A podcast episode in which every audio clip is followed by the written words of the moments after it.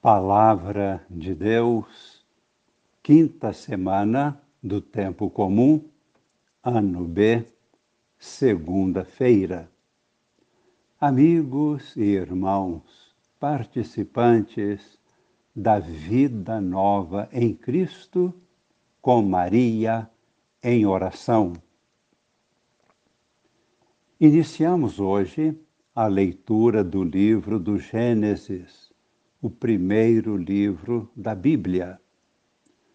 Este livro nos traz a história da criação do mundo, a origem da humanidade e o objetivo de Deus com toda a obra da criação.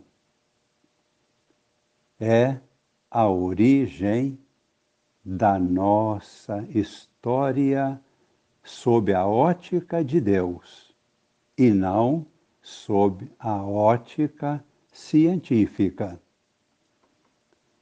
Veremos hoje os quatro primeiros dias desta obra da criação. Em resumo, podemos dizer: tudo o que foi criado procede de Deus tudo é resultado da ação divina criadora. Deus eterno, perfeito e infinito é a origem de tudo quanto existe. Portanto, quanto mais a ciência progredir, tanto mais a ciência vai aproximar-se de Deus, a luz infinita e poder infinito capaz de dar existência a todas as coisas com perfeição total e absoluta o mesmo poder criador, simbolizado pela luz, fonte de existência e de vida, este mesmo poder é também a fonte e origem de todas as leis perfeitíssimas que regem toda a criação tanto os maiores elementos que existem, o macrocosmo, como os menores e invisíveis, a realidade dos átomos, a realidade atômica, a realidade menor ainda do mundo subatômico a realidade básica da energia, a realidade quântica.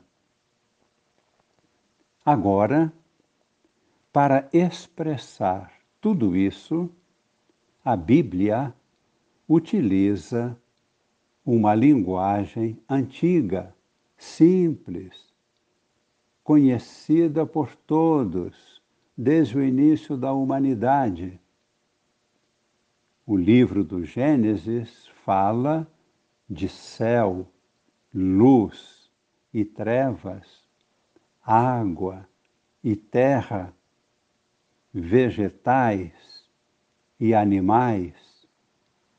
E finalmente fala do ser humano. E fala também do Espírito Santo que transmite fecundidade à água para gerar vida. O livro do Gênesis fala de Deus, o Criador de tudo, aquele que tudo conhece, aquele que detém todos os poderes, aquele que faz tudo existir aquele que governa toda a criação, aquele que é Pai e concede aos seus filhos participarem de sua própria vida e de sua felicidade. Assim, lemos no capítulo 1, versículo 1, no livro do Gênesis. No princípio, Deus criou o céu e a terra. A terra estava deserta e vazia.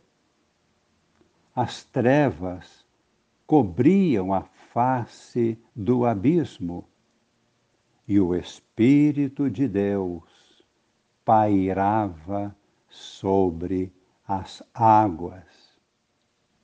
Deus disse: Faça-se a luz e a luz se fez. Deus viu que a luz era boa e separou a luz das trevas. E à luz Deus chamou dia, e às trevas chamou noite. Houve uma tarde e uma manhã foi o primeiro dia. Linda descrição, simples, clara, maravilhosa.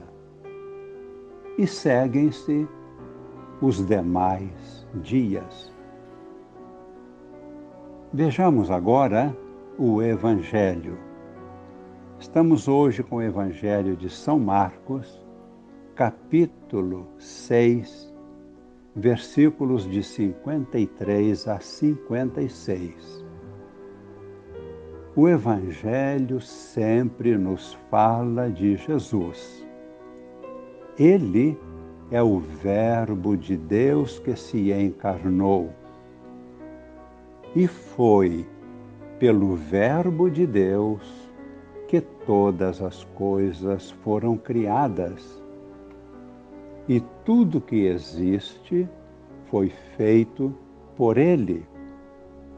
Assim nos afirma São João no seu Evangelho, no primeiro capítulo. E cada um dos quatro evangelistas nos apresentam o Verbo Divino, a Palavra de Deus o próprio Cristo. No texto de hoje, vemos Jesus, o Verbo encarnado, trazendo o acabamento final à grande obra da criação. Jesus Salvador, curando os enfermos, libertando as pessoas do poder do demônio e conduzindo todos para a ressurreição, a plenitude da perfeição da obra de Deus. Por isso, queremos rezar o salmo que é o salmo responsorial para a missa de hoje. Salmo 103. Bendize, ó minha alma, ao Senhor, ó meu Deus, meu Senhor, como sois grande! De majestade e esplendor vos revestis e de luz vos envolveis como num manto. A terra vós firmastes em suas bases, ficará firme pelos séculos sem fim. Os mares a cobriam como um manto, e as águas envolviam as montanhas. Fazeis brotar em meio aos vales as nascentes que passam serpenteando entre as montanhas, às suas margens, vêm morar os passarinhos. Entre os ramos, eles erguem o seu canto. Quão numerosas, ó Senhor, são vossas obras, e que sabedoria em todas elas. Encheu-se a terra com as vossas criaturas. Bendize, ó minha alma, ao Senhor. Esta é a bênção que pedimos agora para nós, para nossas famílias, para toda a igreja, para todos os povos da terra. Abençoe-vos o Deus Todo-Poderoso, Pai e Filho e Espírito Santo. Amém.